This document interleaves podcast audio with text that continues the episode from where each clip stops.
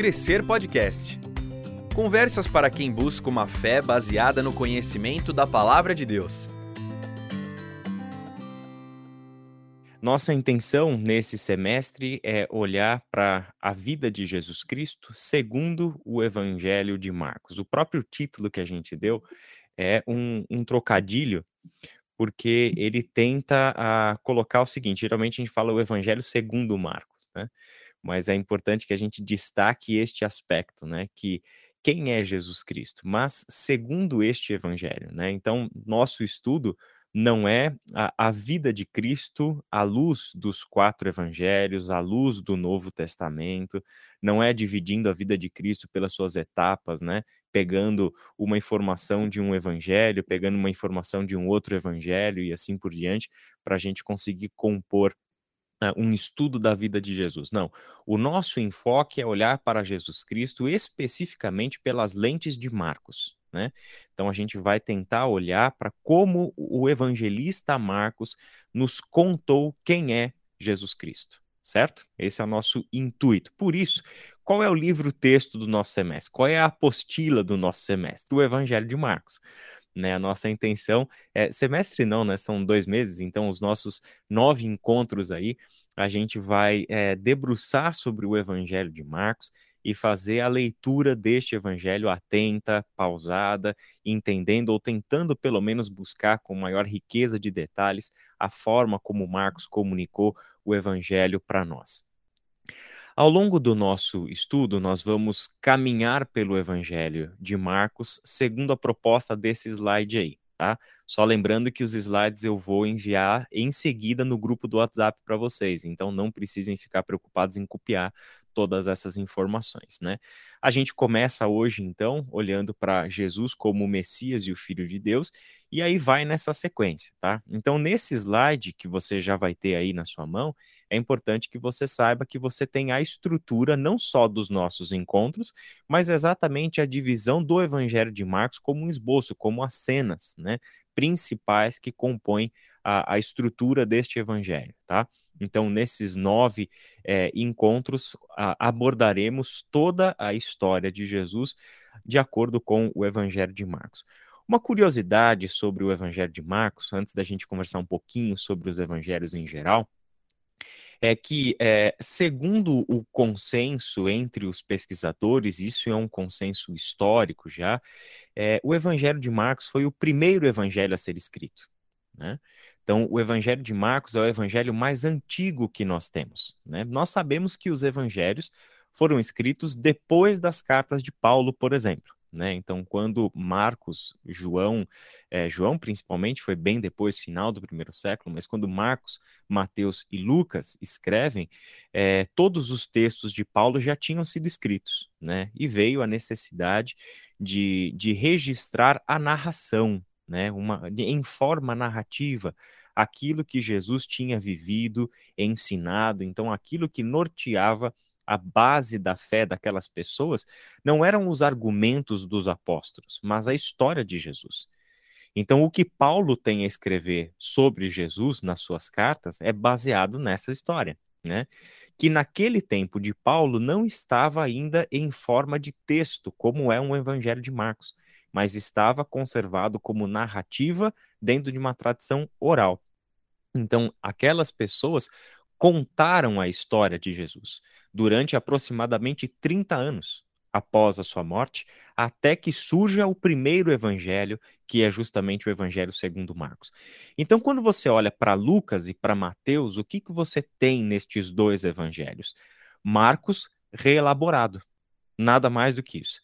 Eles vão olhar para o Evangelho de Marcos e fazer uma variação apropriada para o público para quem estão escrevendo agora, tá?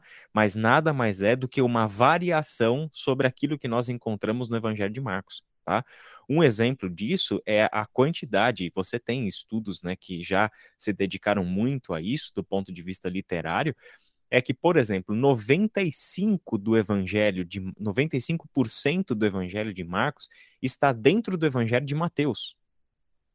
E Mateus traz outras coisas que Marcos não trouxe. Então você pode ver que tanto Mateus quanto Lucas são maiores em termos de quantidade de texto do que o evangelho de Marcos. O Evangelho de Marcos não tem o Sermão do Monte, por exemplo, né? O Evangelho de Marcos não tem aquela quantidade enorme de parábolas que Lucas trouxe, entende? O Evangelho de Marcos não tem o sermão escatológico lá de Mateus, né? Então, ele é um evangelho mais resumido, vamos dizer assim, e tanto Mateus quanto Lucas trabalharam eh, tomando Marcos como sua base e ali ampliando aquelas histórias, dando uma característica específica para cada uma daquelas narrativas, formando a grande narrativa da vida de Jesus. Marcos chama a gente, então, a aproximar-se desse assunto, chama a gente a perguntar, né, o que são os evangelhos? Né? Então, fazendo uma ponte com o curso anterior que a gente deu, que era a, a, a princípios de interpretação bíblica, né? O que são os evangelhos? Então, algumas coisas. Eu quero apenas fazer três afirmações rápidas para a gente uh, descortinar um pouquinho o, o que é um evangelho, né? Os evangelhos, em primeiro lugar, são narrativas sobre Jesus. Para nós, isso é tremendamente importante. Não são narrativas de Jesus. Né? Por quê? Porque Jesus não escreveu nada. Né? Jesus não contou a sua própria história, Jesus viveu. E ao viver, deu para estas pessoas uma história a ser contada. Percebe a diferença? Então, uma narração é uma história contada sobre alguma coisa, sobre um povo, sobre alguém, como é o caso dos evangelhos e em relação a Jesus. Né? Quando a gente pensa então sobre narrativa, nós já estamos olhando para que um narrador, né, teve o trabalho de olhar para muitas histórias, para muitos discursos, para muitas parábolas e selecionar parte dessas histórias, parte dessas parábolas, parte desses ensinos para entrarem e fazerem parte de uma composição narrativa. Então é um trabalho seletivo de olhar para tudo o que se tem a dizer sobre Jesus e construir uma história a partir daquela miríade de informações que você tem sobre Jesus. Basicamente, um resumo deste projeto a gente encontra logo no início do Evangelho de Lucas, que está dito assim: Muitos se propuseram a escrever uma narração dos acontecimentos que se cumpriram entre nós. Usaram os relatos que nos foram transmitidos por aqueles que, desde o princípio, foram testemunhas oculares e servos da palavra depois de investigar tudo detalhadamente desde o início, também decidi escrever-lhe um relato preciso, excelentíssimo Teófilo, para que tenha plena certeza de tudo que lhe foi ensinado. Né? Eu não quero me ater muito a esse texto, porque tem muita informação nesses quatro versículos iniciais de Lucas, né? mas apenas alguns detalhes. Primeiro, a busca de Lucas por escrever um relato, primeiro, baseado nos relatos já escritos e anteriores. Então, Lucas provavelmente faz referência aqui ao Evangelho de Marcos, sem fazer a referência direta, né?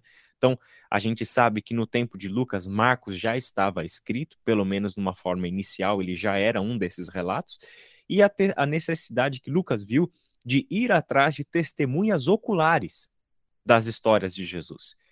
Isso dá um peso fidedigno para essa história muito grande. Por quê? Todas as pessoas envolvidas com Jesus, todas não, a maioria delas, vamos pensar assim, envolvidas com o ministério de Jesus, que foram testemunhas da, do seu ensino, da sua morte, da sua ressurreição, estavam acessíveis, estavam vivas, estavam ali, vivendo, né? E estas pessoas então tomaram né, a, a, parte na história de Jesus, sendo as testemunhas a partir das quais o evangelho estava sendo comunicado. Né? Então, isso é algo, é, tem um peso muito grande, isso é tremendamente válido para nós. Né? A uh, gente, teve uma quedazinha de, de, de, energia de tomada que eu não sei se modificou alguma coisa para vocês. Tá, tá normal aí? Eu tô vendo aqui o Thiago e é, o Thiago, Thiago, só faz um joinha para eu saber que tá tudo certo aí, beleza, valeu. E a outra coisa, né, gente, é, esse trabalho de Lucas, né, de, de passar adiante um relato fiel, um relato ordenado, para que você tenha certeza do que te foi ensinado, né? Percebe como que para os evangelistas comunicar a história de Jesus por texto, que são os evangelhos, era algo é, praticamente sagrado. Né? Não é um negócio que a gente faz ah, desleixadamente, né? aceitando qualquer informação, mas a busca pelo relato fiel, a busca pela testemunha ocular. Né? Então, isso é importante. Né? e a certeza daquilo que te foi ensinado, né? Interessante porque quando a, a, a gente lê isso aqui, é que não é que Teófilo vai conhecer Jesus pela narrativa de Lucas. Ele vai ter nesta narrativa uma confirmação da narrativa que ele já tinha ouvido pela tradição oral. Né? Então ela vem como uma confirmação daquilo que já tinha sido transmitido. O que são então narrativas num sentido geral? Né? O Gordon Fee e o Douglas Stewart, naquele livro que nós estudamos no semestre passado, diz o seguinte: narrativas são histórias significativas que recontam os eventos históricos do passado com a intenção de dar sentido e direção a um determinado povo no presente. Essa definição é, é, ela capta por a, a, excelência da narrativa dentro da Bíblia, especialmente dos evangelhos, né? Por quê? Porque não é a informação pela informação. Os evangelistas não querem apenas nos trazer curiosidade sobre quem foi Jesus. Não querem apenas nos dizer, olha, ah, Jesus fez isso ou fez aquilo outro, sem que tenha em mente qual é a conexão disso com a nossa vida no presente. O, o que, que Jesus fez que molda quem nós somos hoje? Essa é a intenção dos evangelistas, né? Recontar essa história com o propósito de dar sentido, de dar direção para este povo no presente. Que povo é este? No caso dos primeiros leitores dos evangelhos, as primeiras comunidades cristãs né, que precisavam de uma orientação. E é interessante, né, que a orientação não vem apenas pelas cartas, pela didática direta, né, do apóstolo Paulo, etc., mas é uma orientação que vem pela construção de uma narrativa, pela construção de uma história.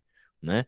Visto que os evangelhos são narrativas, e narrativa é o meio por excelência de aprendizagem humana, nós temos aqui o fundamento, né? onde não apenas aprendemos o conteúdo sobre a vida de Jesus, mas aprendemos também um modo de comunicar quem foi Jesus. Reaprender a contar a história é algo que tem que estar no nosso horizonte de fé, principalmente pensando na tarefa da evangelização e do discipulado, certo? Segundo, os evangelhos são testemunhos sobre Jesus, né? Por que, que a palavra testemunho é importante aqui para nós, gente? Porque os evangelhos não são historiografia dura, como a gente imagina, né? Não são obras de biografia, como você vai lá na livraria e compra a biografia do Martin Luther King, né? A biografia do Billy Graham. Os evangelhos não são biografias sobre Jesus, né? Se fossem, eles fizeram um péssimo trabalho, porque eles ocultaram a maior parte da vida de Jesus, não contaram quem foi Jesus, né, durante toda a sua infância, sua adolescência e juventude, foram direto para sua vida adulta e especificamente os três anos do seu ministério. Então, o foco dos evangelhos não é uma historiografia dura, cheia de data, de precisão, essas coisas todas. Também não é um foco biográfico, né, trabalho de historiadores e biógrafos, mas ser um testemunho sobre Jesus. Pense nos evangelhos como se fosse uma pregação em forma de uma contação de história pensa que com os evangelhos é um pregador do evangelho que caminhou com Jesus, que viu Jesus, que sentou com a gente ao redor de uma fogueira, né? E, e tomando um chá um, ou um café nos conta quem é Jesus. É isso que o evangelista é, né? Olha que bonito isso nas palavras de um evangelista, né? João 20, 30 e 31. Os discípulos viram Jesus fazer muitos outros sinais além dos que se encontram registrados neste livro. Estes, porém, estão registrados para que vocês creiam que Jesus é o Cristo, o Filho de Deus, e para que, crendo nele, tenham vida pelo poder do seu nome. Que coisa bonita, né? Primeiro, é, o trabalho do narrador está expresso aqui. Né? Os discípulos viram Jesus fazer muitas outras coisas, mas que tiveram que ficar de fora a gente não teve como narrar tudo o que Jesus fez, né? O último versículo do Evangelho de João é quase que um desespero, né? Dizer, olha, se fosse registrar tudo que ele fez, não haveriam no mundo livros que coubessem todas as coisas que ele fez, né? Então, a primeira coisa, o trabalho né, é terrível de um narrador, que é escolher o que entra e o que fica de fora. Então, esses discípulos fizeram isso, né? E aí, João mostra qual foi a sua estratégia, qual foi o seu critério né? de todos os sinais que Jesus realizou, eu escolhi registrar estes. Para quê? Para que vocês creiam que Jesus é o Cristo, o Filho de Deus. Seu objetivo é levar os seus leitores à compreensão de que Jesus é o Messias, que em Jesus se cumpre todo o plano e promessa de Deus que a gente viu no semestre passado com o curso de A Mensagem do Antigo Testamento. Tudo apontou para Jesus e é nele que está se cumprindo. Dizer que Jesus é o Cristo é dizer que toda a história de Deus culmina na pessoa de Jesus Cristo e tem o seu cumprimento na pessoa de Jesus Cristo. Dizer que Jesus é o Cristo, o Filho de Deus, coloca Jesus na centralidade da história da salvação. O evento mais importante da história da humanidade, do universo, aconteceu na pessoa de Jesus. Por quê? Porque ele é o Cristo. É nele que todas as coisas convergiram e é ele quem está dando significado e sentido para todas as coisas. E aí ele completa, né? Para que crendo nele, o, o que que eu quero? É, não é adesão à minha fé, entenda isso, né? Não é adesão à minha religião, não é proselitismo que eu quero. O que eu quero é que vocês tenham vida, porque nele está acessível a vida de Deus. O objetivo não é um agrupamento religioso. O objetivo é a concessão da dádiva da vida eterna. Esse é o objetivo. Que vocês tenham vida pelo poder do seu nome. É isso que eu quero. Né? Então, contar essa história nada mais é do que promover vida, gente. Olha que coisa linda, né? Seguindo, contar histórias como testemunhas é totalmente condizente com o trabalho do Espírito Santo de Deus na igreja. Olha Atos 1:8 que diz: "Vocês receberão poder quando o Espírito Santo descer sobre vocês, e serão minhas testemunhas em toda parte." Né? Jerusalém, Judéia, Samaria, até os confins da terra. É bonito pensar que o poder do Espírito em nós nos capacita a sermos testemunhas, aqueles que hão de contar ao mundo quem é Jesus. Né? Então, os evangelhos, quando você se aproxima dos evangelhos, o que, que você está lendo? O trabalho dessas testemunhas, orientados né, no poder do Espírito Santo, para que nos contem essas histórias. E, ao mesmo tempo, somos nós testemunhas, porque recebemos o mesmo Espírito. Concordam comigo? Então, se recebemos o mesmo Espírito e se somos as testemunhas, cabe a nós aprender com os evangelhos como contar essa história. Então, entenda bem isso. Não aprendemos com os evangelhos somente, e o que já é muito, né? É o que contar às pessoas. Mas os evangelhos nos dão um padrão sobre como recontar essa história. Como recontar esta história, né? Baseados naquela história basilar que está lá em Marcos, Mateus, Lucas, João, mas recontar essa história, né? Cantando a música da nossa geração, no ritmo, na melodia, nos sons, nos instrumentos da nossa geração. Como é que a gente faz isso? Os evangelhos nos ensinam isso também. Se tornam uma moldura a partir da qual a gente consegue uh, recontar essa história. Né? Ou se pensar numa metáfora musical, né, os evangelhos nos dão um tema e cabe a nós fazer as variações em cima desse tema. Nada mais do que isso. Né? E terceiro lugar, né, os evangelhos trazem a perspectiva do narrador. E isso é muito bonito do detalhe dos evangelhos, né? Este é o discípulo que dá testemunho destes acontecimentos e que os registrou aqui. E sabemos que seu relato é fiel. Né? Interessante porque é, este João se insere, na, se insere na narrativa, no final do seu evangelho, deixando claro que, olha, este é o discípulo que dá o testemunho desses acontecimentos. Esses acontecimentos estão narrados pela minha perspectiva a perspectiva deste discípulo que vocês confiam, sabem que o seu relato é fiel, né? Então a perspectiva do narrador importa para os evangelhos. Uma curiosidade, né? Por que quatro evangelhos? Por que precisamos de quatro evangelhos? Sendo que boa parte desses evangelhos se repetem no outro, não é verdade? Então por que, que a gente precisa dos quatro? Uma, uma história antiga da igreja foi que, quando essa pergunta foi elaborada lá no passado, nos primeiros séculos da era cristã, surgiu uma proposta de fazer uma fusão dos quatro evangelhos e criar um evangelho só, que traga a história completa, pegando as partes de todos os evangelistas e fizeram. Esse documento, essa narrativa única, né, que é, é, pegou todos os evangelhos e tornou num só, se chamou Diatessaron. Né? Diatessaron em grego significa é, é, por quatro, através de quatro. Né? E o Diatessaron ficou uma obra grande, maravilhosa, rica né, em informação, porque condensou tudo num lugar só e tal. Mas interessante, você tem o Diatessaron na sua Bíblia? Não, né?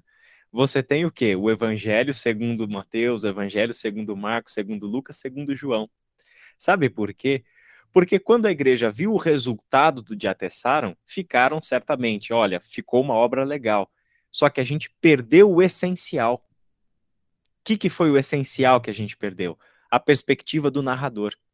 Então a igreja preferiu conservar o evangelho segundo Marcos, segundo Mateus, segundo Lucas, segundo João. Porque a perspectiva com que cada narrador contou a história de Jesus é importante. Nos faz ver um aspecto diferente da vida de Jesus. Deixa dar uma ênfase, um destaque, né? E deixa o narrador construir, né? Fazer a sua obra de criatividade, que é a obra de uma narração propriamente dita. Certo?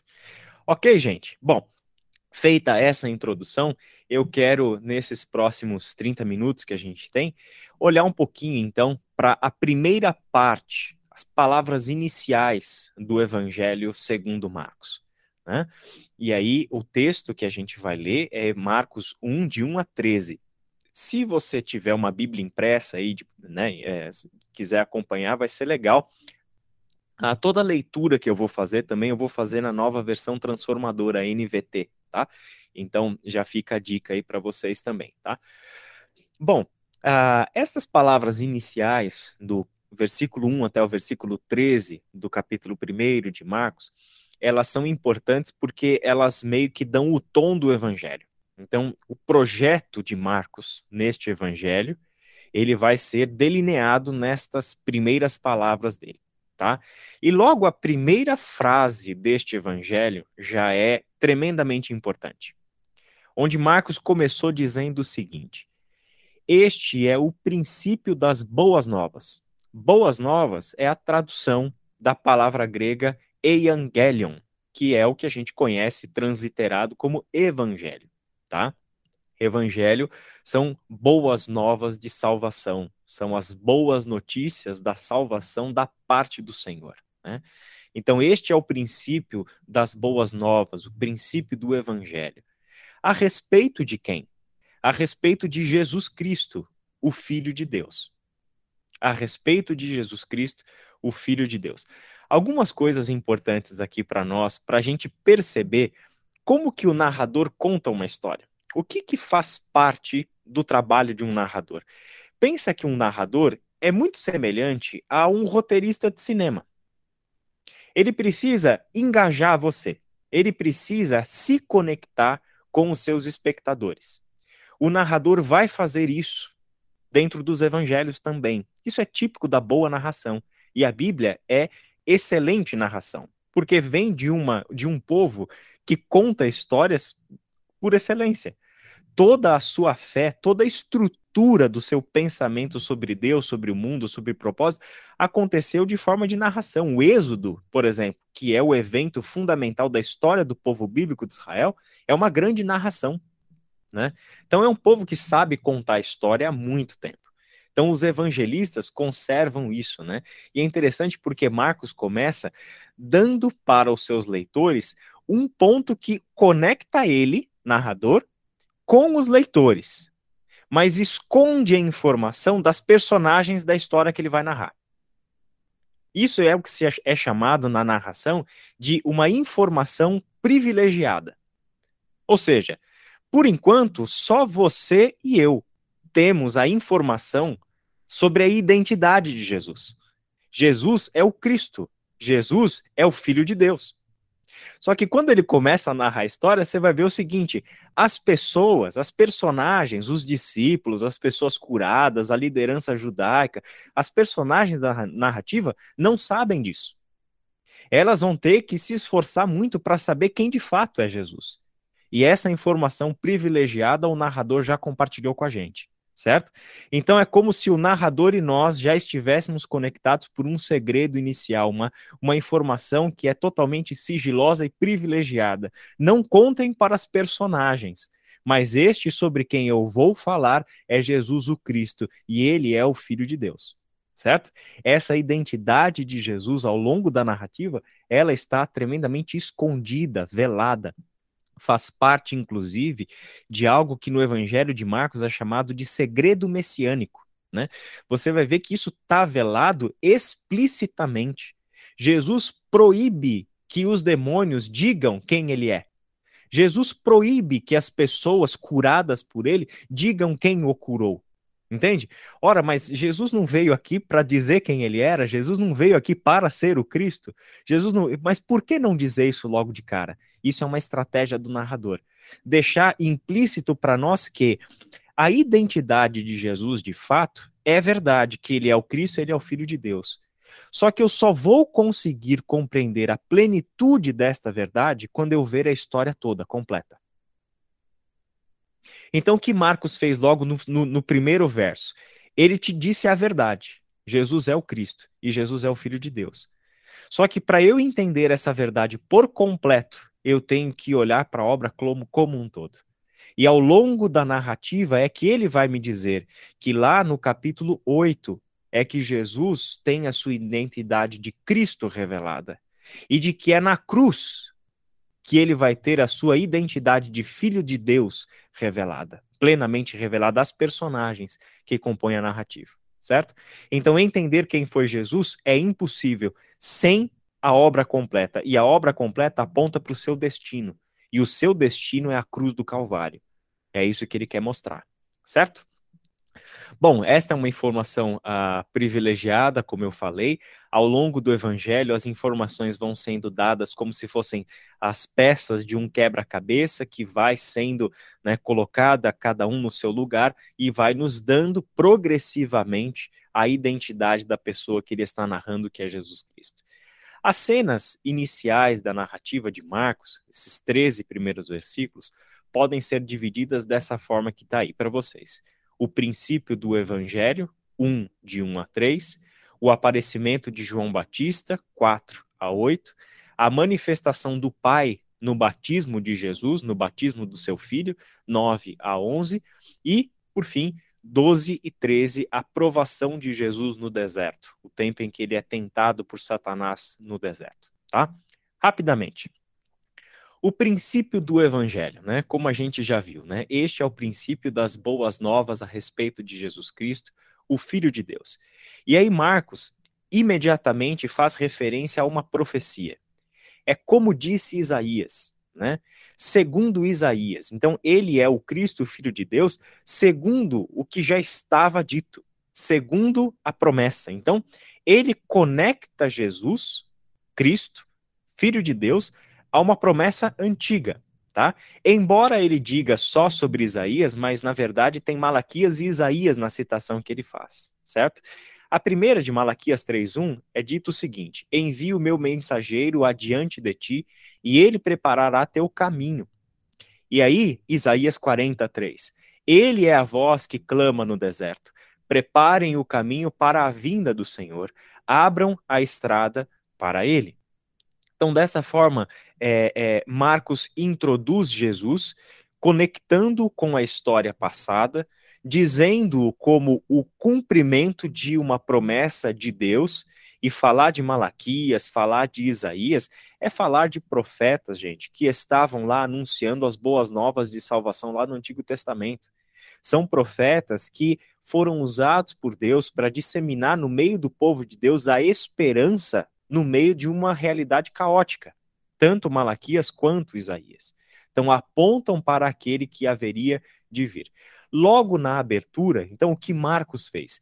Ele anunciou os dois títulos cristológicos, como eles são chamados na teologia, dois títulos que Jesus recebe, portanto, e que vão dominar toda a história que ele vai contar. Jesus é o Cristo. E aí, se você quiser anotar em algum canto, capítulo 8, versículo 29. E depois, Jesus é o Filho de Deus, capítulo 15, versículo 39. Então, Jesus o Cristo, 8, 29 de Marcos, e Jesus, Filho de Deus, 15, 39 do Evangelho de Marcos. Ok? Bom, isso mostra para nós algo também importante que é somente aqui que Jesus Cristo é um nome só. Você percebeu? Que Jesus Cristo é como se fosse nome e sobrenome. É mais ou menos como Paulo usava nas suas cartas, né? Jesus uh, já tinha Cristo não apenas como um título, mas já fazia parte do seu nome. Já tinha, já esse título já estava fundido na sua identidade. Portanto, era o que nomeava Jesus. Ele é o Cristo, né? Ao longo da narrativa é diferente, né? Cristo aparece como título e não tanto quanto nome como a gente vê logo no início. De novo, isso é algo que só o narrador e os seus leitores sabem. Dos personagens, isso está oculto.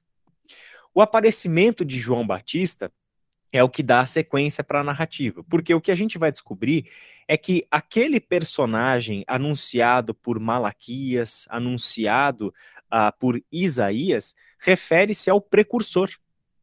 Refere-se àquele que vai adiante preparando o caminho refere-se àquele que seria uma voz, um arauto no deserto, né? Dizendo a chegada daquele que seria o Cristo mais poderoso do que ele e assim por diante, né? Olha o que é dito sobre João Batista. Esse mensageiro era João Batista. Ele apareceu no deserto, pregando o batismo como sinal de arrependimento para o perdão dos pecados. Gente de toda a Judéia, incluindo os moradores de Jerusalém, saía para ver e ouvir João. Quando confessavam seus pecados, ele os batizava no Rio Jordão. João vestia roupas tecidas com pelos de camelo, usava um cinto de couro e alimentava-se de gafanhotos e mel silvestre. Né? O texto continua. João anunciava: Depois de mim virá alguém mais poderoso que eu. Isso é importante ele se insere como precursor.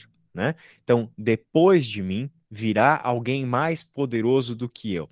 É, antes de continuar, por que, que isso é importante para a narrativa, gente? Porque o insere como mensageiro. Ponto. Ele é o mensageiro e ele tem clareza quanto à sua missão, certo? O que isso significa? Que todas as suas práticas como chamar pessoas ao arrependimento, batizá-las no Rio Jordão como uh, um, o, o, o sinal né, de confissão de fé, de arrependimento para o perdão dos pecados, tudo isso não tem um fim em si mesmo não é uma prática que João estabelece que a partir destas práticas e da, do ministério de João é que se formará uma nova comunidade do João Batista. Não, ele se entende como precursor, aquele que vem antes, que prepara o caminho, logo tudo o que ele faz e tudo o que ele diz aponta para Jesus. Isso vai ser importante por causa do assunto que a gente começa na semana que vem, que é o versículo 14 né, que é a transição do ministério de João para o início do ministério de Jesus, tá? Mas aí é, é spoiler do próximo episódio, eu não vou falar mais nada. Alguém tão superior que não sou digno de me abaixar e desamarrar as correias de suas sandálias. Eu os batizo com água, mas ele os batizará com o Espírito Santo. Né? Então, a promessa de João a respeito de Jesus. Eu lhes faço um batismo com água. E aí a gente já viu o propósito do batismo, né? O propósito do batismo era sinal de arrependimento e perdão dos pecados. Mas este não é o trabalho completo. Porque o que é mais importante, um batismo com água ou o batismo com o Espírito Santo? Você está entendendo? Então, o batismo com água nada mais é do que o que vem antes, né? E o batismo com o Espírito Santo está reservado ao ministério de Jesus né? Aquele que vem como o doador do Espírito Santo de Deus, né? É aquele para quem eu estou preparando o caminho, abrindo o terreno, preparando o caminho. Seguindo, depois a gente tem uma cena linda do Evangelho, que é a manifestação do Pai no batismo do filho, né? Como é que o pai vai deixar de estar presente no dia do batizado do filho, né? é exatamente o que Marcos conta para nós. Certa dia, certo dia, Jesus veio de Nazaré, da Galiléia, e João o batizou no Rio Jordão. Enquanto saía da água, viu o céu se abrir e o Espírito Santo descer sobre ele como uma pomba, e uma voz do céu disse: Você é meu filho amado, que me dá grande alegria. Que coisa linda. Primeiro é que o jeito de Marcos contar essa história é curioso. Por quê? João o batizou no Rio Jordão. Enquanto saiu da água, viu o céu se abrir e o Espírito Santo descer sobre ele como uma pomba. Quem viu? Jesus viu. Jesus viu. Ele viu. Né? Então, Jesus é quem tem essa experiência com o Pai, que novamente eu e você, que somos os leitores, compartilhamos essa informação confidencial com o narrador. Ele nos mostrou que Jesus viu né? O céu se abrindo, a pomba descendo, tal, e ali é o Espírito Santo de Deus que estava ali, né? E uma voz que lhe diz: "Você é meu filho amado, que me dá grande alegria". Novamente, a identidade de Jesus como filho de Deus colocada aqui. Percebe? Você é o meu filho amado. Pessoal, é isso que Jesus mais precisa para seguir em frente com o tamanho e a proporção da missão que ele tem. Ele precisa ter a sua identidade muito bem solidificada nesta palavra. Você é meu filho e nada mais importa. Você é o meu filho amado e eu tenho alegria em você, eu me agrado de você. É isso que você precisa. E é neste poder, nessa força desta confissão que o Pai dá para o seu filho, né? É que Jesus tem a força de criar essa identidade que ele precisa ter, sólida, fixa, de que ele sabe que ele é amado pelo seu Pai. Logo, ele não precisa do amor das pessoas. Ele não precisa ser amado pela população. Ele não precisa ser reconhecido pelas pessoas.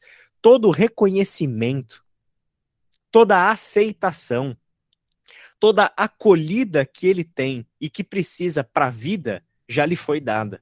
É o pai dizendo: Você é meu filho amado que me dá grande alegria. Por que, que esta cena é importante para nós, gente? A razão imediata é o que vem a seguir, que é Jesus ser conduzido ao deserto. Ao ser conduzido ao deserto, ele vai ser tentado por Satanás. Né? Durante 40 dias, Satanás tenta Jesus no deserto. Né? Eu não quero trazer informação de Mateus para cá, porque a gente quer seguir o evangelho de, de Marcos. Né? Só que a gente sabe o que aconteceu nessa tentação. E a gente sabe que, ao ser tentado por Satanás, é, é, ele foi tentado a buscar aprovação, aceitação, acolhimento, reconhecimento por meio de uma estratégia satânica, que era tentar o pai, que era abandonar o pai. Mas o que, que Jesus já sabia? Aonde estava a força para ele superar este período de provação no deserto? A força estava naquela confissão do pai: Você é o meu filho amado. Se você é o meu filho amado e eu me agrado de você, você não precisa procurar aceitação, aprovação, reconhecimento, evidenciar ou, ou dar poder para o seu ministério por esses outros recursos. Confia em mim, confia na minha palavra que te diz: você é meu filho amado e eu me agrado de você.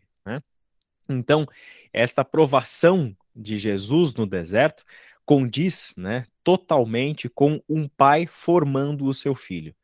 Não é apenas a confissão do pai que lhe diz: Você é o meu filho amado. Por quê?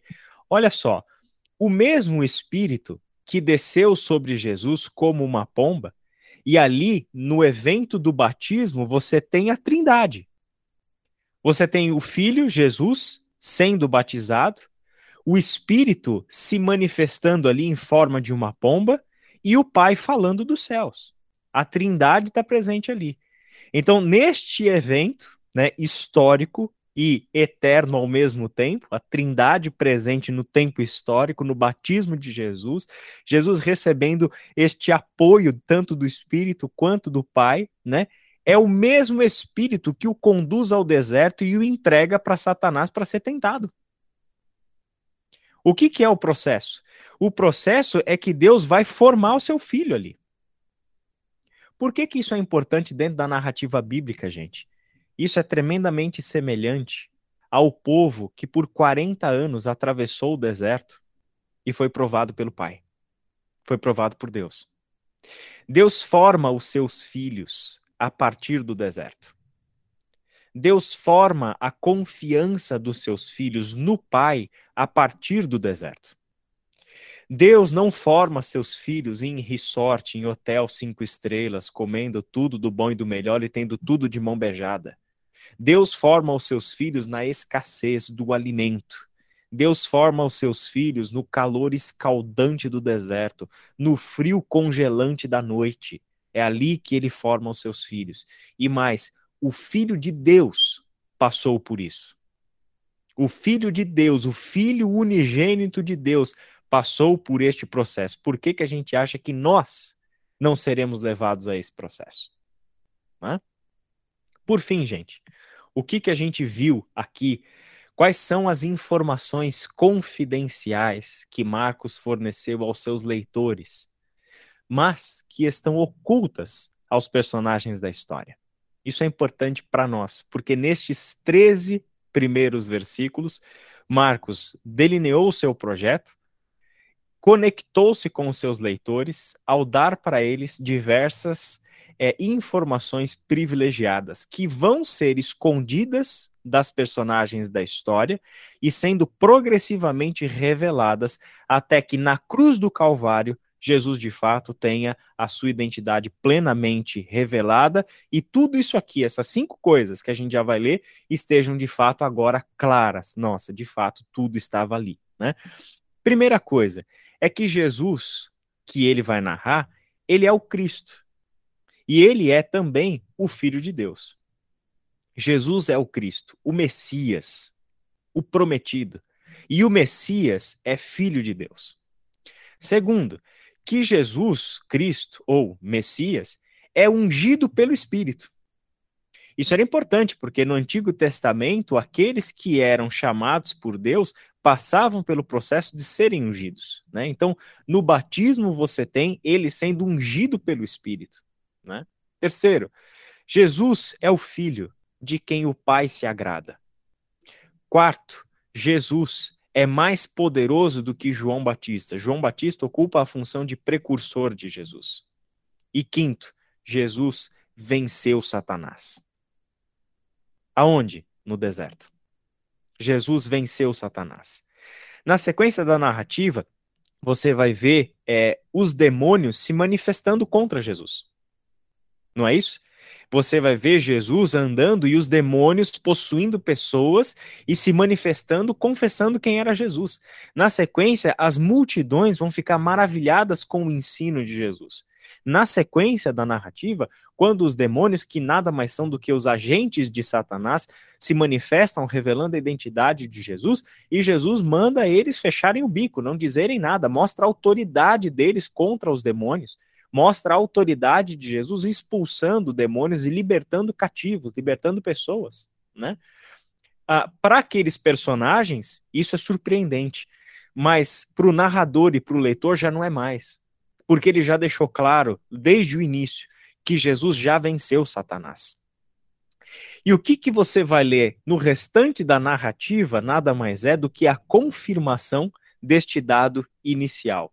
Ele venceu Satanás.